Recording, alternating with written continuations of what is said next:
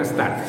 Este es un espacio de Caminando con Dios de Ministerios de Cristo con amor para el mundo, de Ministerios de Cristo con amor para usted. El amor en acción. Dios le bendiga, Dios le acompañe y le guarde hoy y siempre.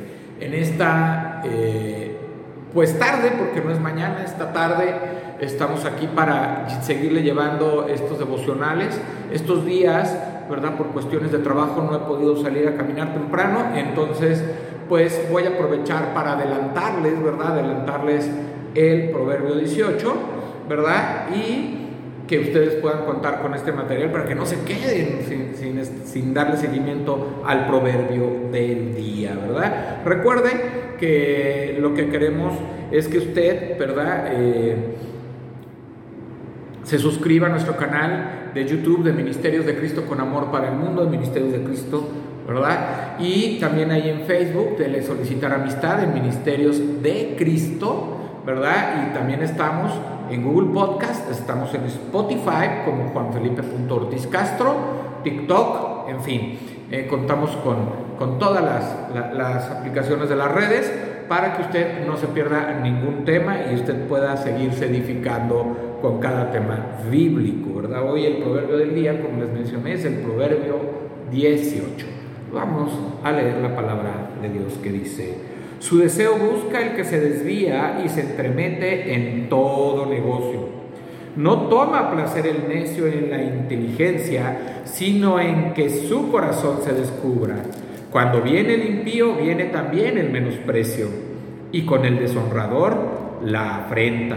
Aguas profundas son las palabras de la boca del hombre, y arroyo que rebosa la fuente de la sabiduría.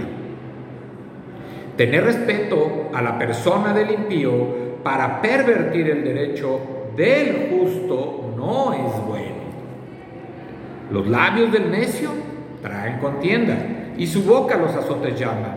La boca del necio es quebrantamiento para sí y sus labios son, son lazos para su alma. Las palabras del chismoso son como bocados suaves y penetran hasta las entrañas. También el que es negligente en su trabajo es hermano del hombre disipador. Torre fuerte es el nombre de Jehová. A él correrá el justo y será levantado. Las riquezas del rico son su ciudad fortificada y como un muro alto en su imaginación. Antes del quebrantamiento se eleva el corazón del hombre y antes de la honra es el abatimiento. Al que responde palabra, antes de oír, le es fatuidad y oprobio. El ánimo del hombre soportará su enfermedad, mas ¿quién soportará al ánimo angustiado? El corazón del entendido adquiere sabiduría y el oído de los sabios busca la ciencia. La dádiva del hombre le ensancha el camino y le lleva delante de los grandes. Justo parece el primero que aboga por su causa, pero viene su adversario y le descubre.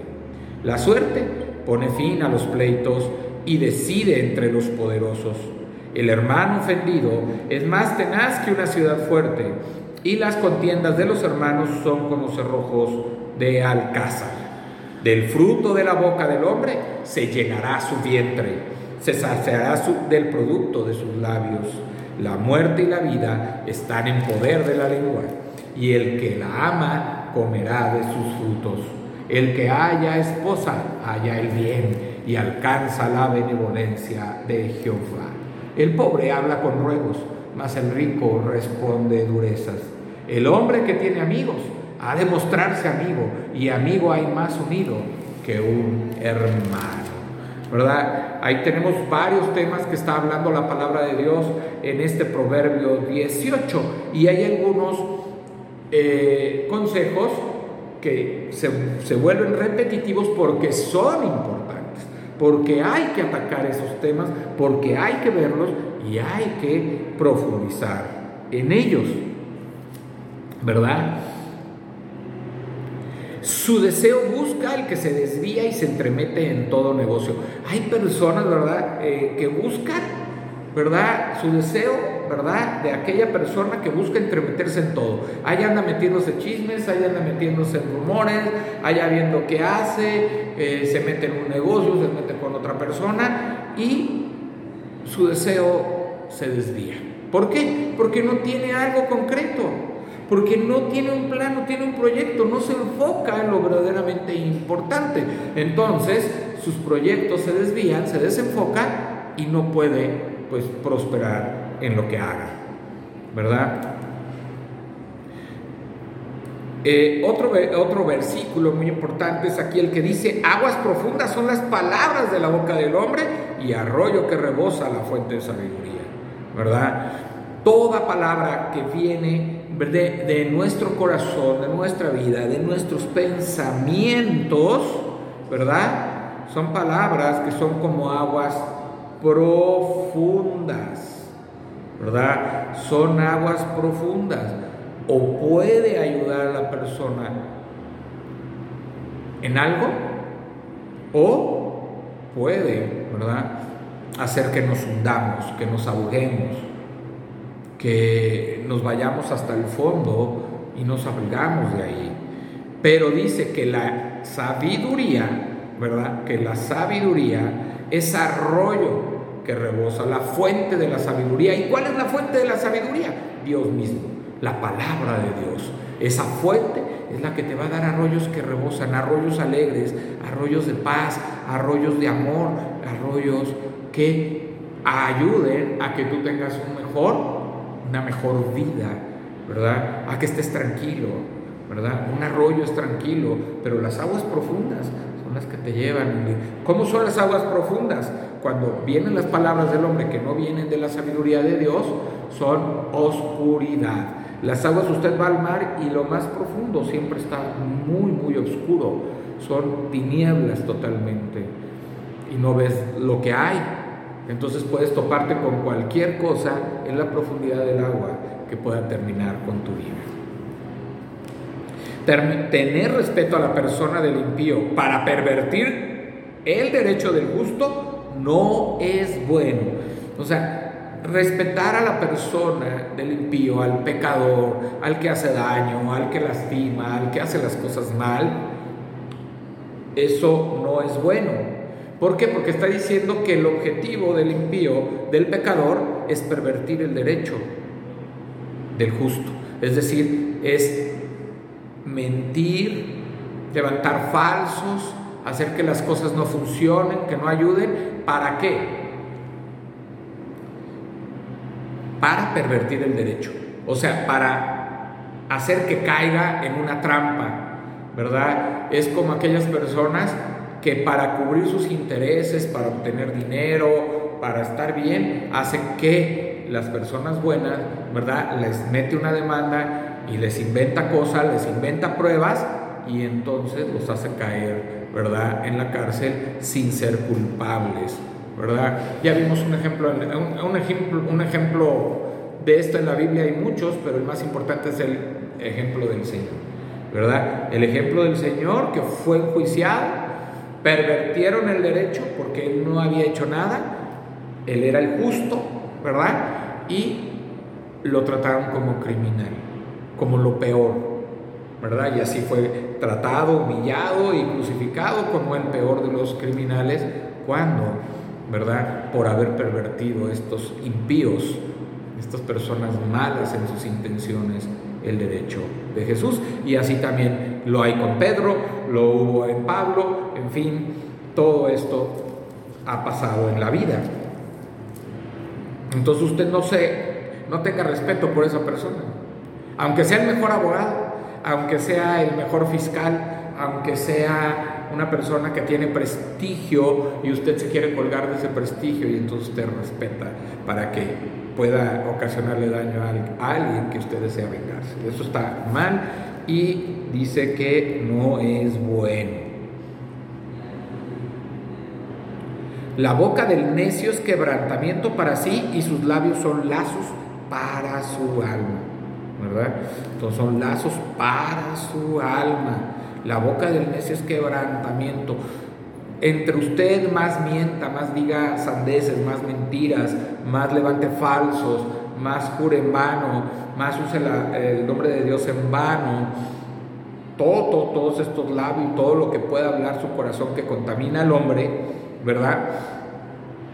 Eso va a traer mal para sí, un quebrantamiento, un dolor, una tristeza, una aflicción, castigo para sí, ¿verdad? Y sus labios son lazos para su alma, o sea, si esos labios, ¿verdad? Están, son, son de, labios necios, entonces estaremos ahí, ¿verdad? lazando nuestra alma a la condenación eterna. Hay que tener mucho cuidado con lo que hablamos, cómo lo hablamos, cuál es la necesidad, si están saliendo necedad, groserías, si está saliendo falsos testimonios, si está saliendo maldad de nuestro corazón, cuidado, porque todo eso se va a regresar en su vida. Torre fuerte es el nombre de Jehová, a él correrá el justo y será levantado.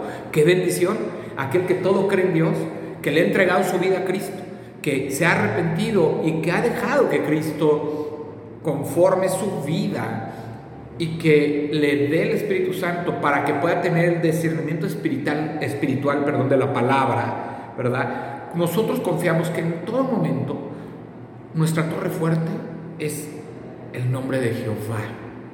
Es Dios, es Jesucristo, es el mismo. A Él corremos, ¿verdad? Y somos levantados de cualquier problema, de cualquier situación, de cualquier situación que estemos viviendo. Él nos ayuda y nos ayuda a ser levantados, a ser levantados en el nombre del Señor. Qué bendición poder contar con esa seguridad de ser hijos de Dios y que Él sea nuestra cabeza y que Él sea nuestra torre que nos levanta, que nos fortalece, que nos da seguridad, nos da su bendición y su paz. Al que responde palabra antes de oír, le es fatuidad y oprobio, es decir, eh, muchas veces llegan las personas y quieren hablar contigo de alguna situación y ya antes de que termine ya le estás interrumpiendo y ya te estás justificando y ya estás hablando. Y dice que eso le es fatuidad y oprobio. ¿Por qué? Porque primero tienes que escuchar. Tienes que saber escuchar lo que te están diciendo. Tal vez tienes que aprender de esa lección. Tal vez tienes que aprender de eso que está pasando ahí en tu vida. ¿Verdad? Entonces, eso es muy, muy, muy importante que tú no respondas palabra antes de oír. Escucha primero. Y después ya que tienes todo el contexto y que haya terminado la persona, entonces ya puedes tú hablar y puedes dar tus razones y puedes llegar a un acuerdo. Porque si no te vas a pelear, si interrumpes a la persona, no vas a dejar que termine lo que te está tratando de decir y eso te va a traer fatuidad y oprobio a tu vida. El ánimo del hombre soportará su enfermedad, mas ¿quién soportará el ánimo angustiado? Mire, verdaderamente cuando sabemos y tenemos confianza en Dios, nuestro ánimo, cuando vamos a una operación, cuando estamos sufriendo una enfermedad, cuando estamos, cuando caímos en alguna situación, pues verdaderamente, este, nuestro ánimo está confiado, nuestro ánimo está bien, está, está en paz, ¿verdad? Y eso nos da la eso nos hace soportar la enfermedad, nos hace soportar la reducción, nos hace soportar eso que estamos viviendo en ese momento. Pero si usted no está confiando en Dios, si usted no le cree a Dios, usted va a sufrir aflicción, va a estar totalmente abatido, angustiado, y como no está confiando en Dios, como no tiene la confianza y el amor y la paz que Dios le da, que Dios puede dar, entonces usted, su ánimo será de desconfianza, será de, no tener fe, de saber si va a morir o no va a morir, qué tal si muero, qué tal si me pasa esto.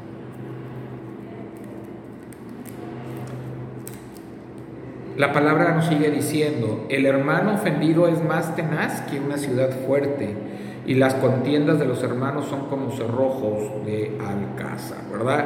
El hermano ofendido es más tenaz que una ciudad fuerte. O sea, por eso tenemos que buscar siempre la, concordia, por eso siempre debemos buscar eh, el tratar de restaurar nuestras relaciones, de perdonarnos, ¿verdad?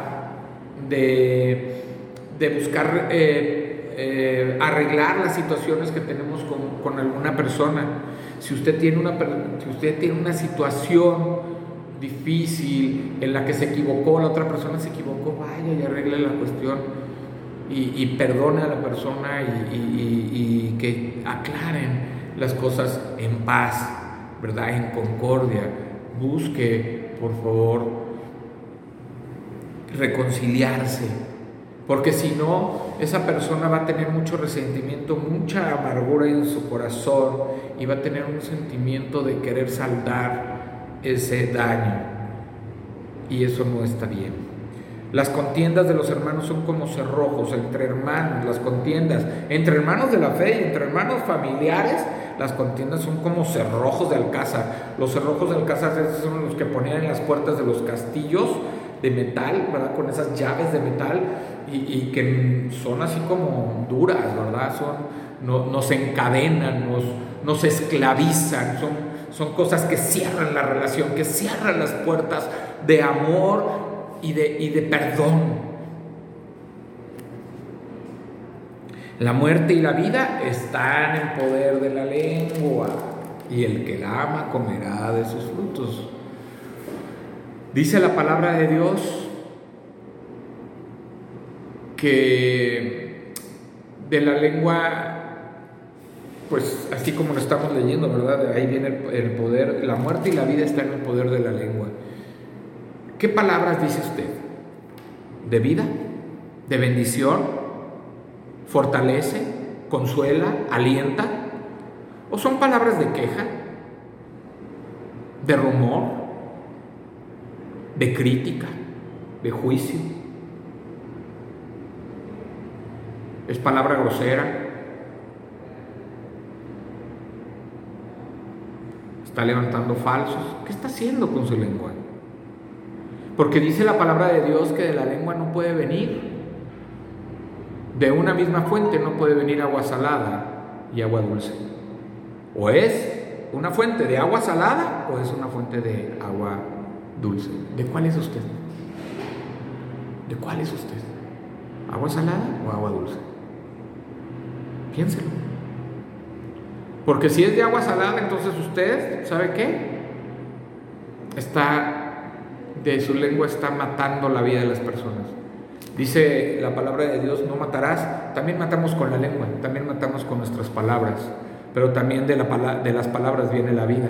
Si usted da buena palabra, da palabra dulce, dará vida, dará aliento, dará esperanza a las personas. Y el que ama el producto de su lengua, comerá de sus frutos. ¿Qué frutos va a comer? ¿Amargos o dulces? Piénsenlo, reflexione, porque Dios, Dios verdaderamente nos toma en cuenta lo que hacemos, lo que decimos y lo que pensamos. El que haya esposa haya el bien y alcanza la benevolencia de Jehová. Claro, porque el hombre no está hecho para estar solo, dice la palabra de Dios en Génesis. El hombre está hecho para compartir una vida con alguien más. Tener su ayuda idónea compartir esa ayuda idónea, ¿verdad?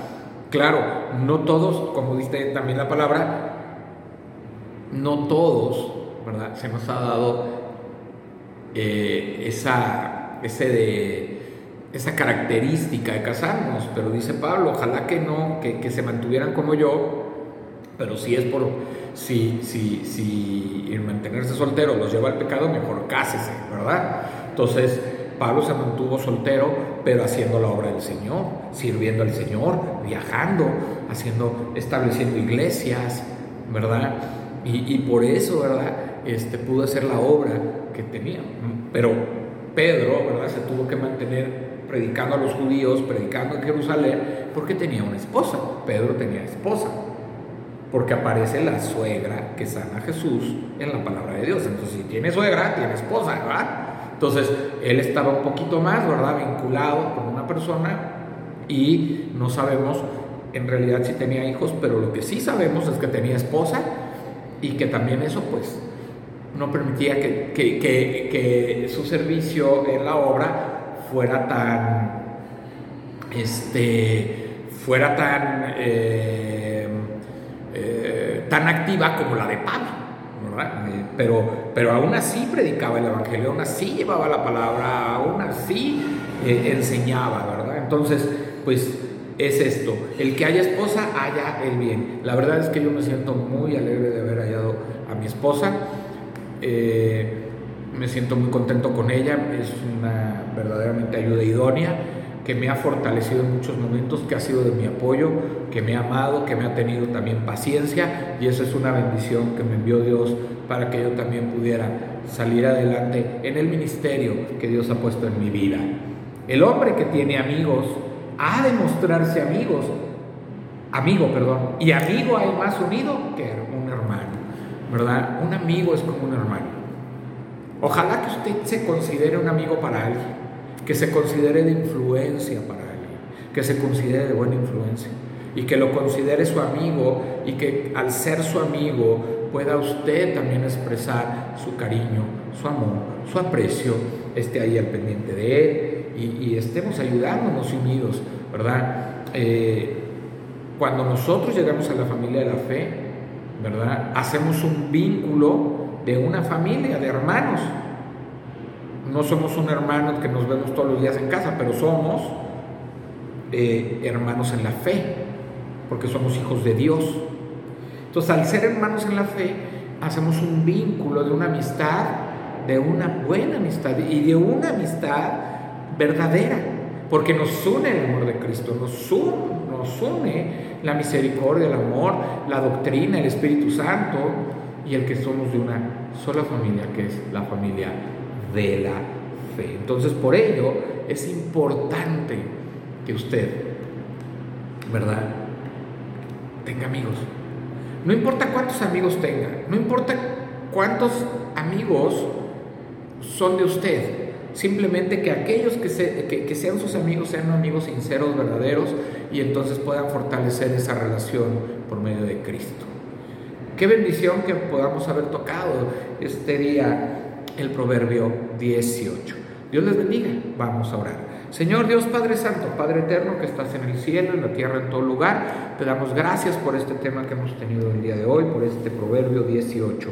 Un proverbio que, que tiene muchos temas, pero que son de mucha bendición para nuestras vidas. Son consejos que nos edifican, que nos alimentan, que nos dan aliento, que nos refrescan, para saber, Señor, que tus promesas y tus bendiciones están ahí presentes y que si nosotros nos separamos de ti, ahí vienen las consecuencias escritas también en tu palabra y entonces podamos tomar una conciencia y reflexionar acerca de cómo estamos viviendo y cómo queremos vivir. Te damos gracias por este tiempo en el nombre de Jesús. Amén. Dios le bendiga, Dios le acompañe, Dios le guarde. Este fue un espacio de Ministerios de Cristo con amor para usted. De Ministerios de Cristo con amor para el mundo. El amor en acción. Dios le bendiga, Dios le acompañe. Yo soy su amigo y hermano, Juan Felipe Ortiz. Bendiciones.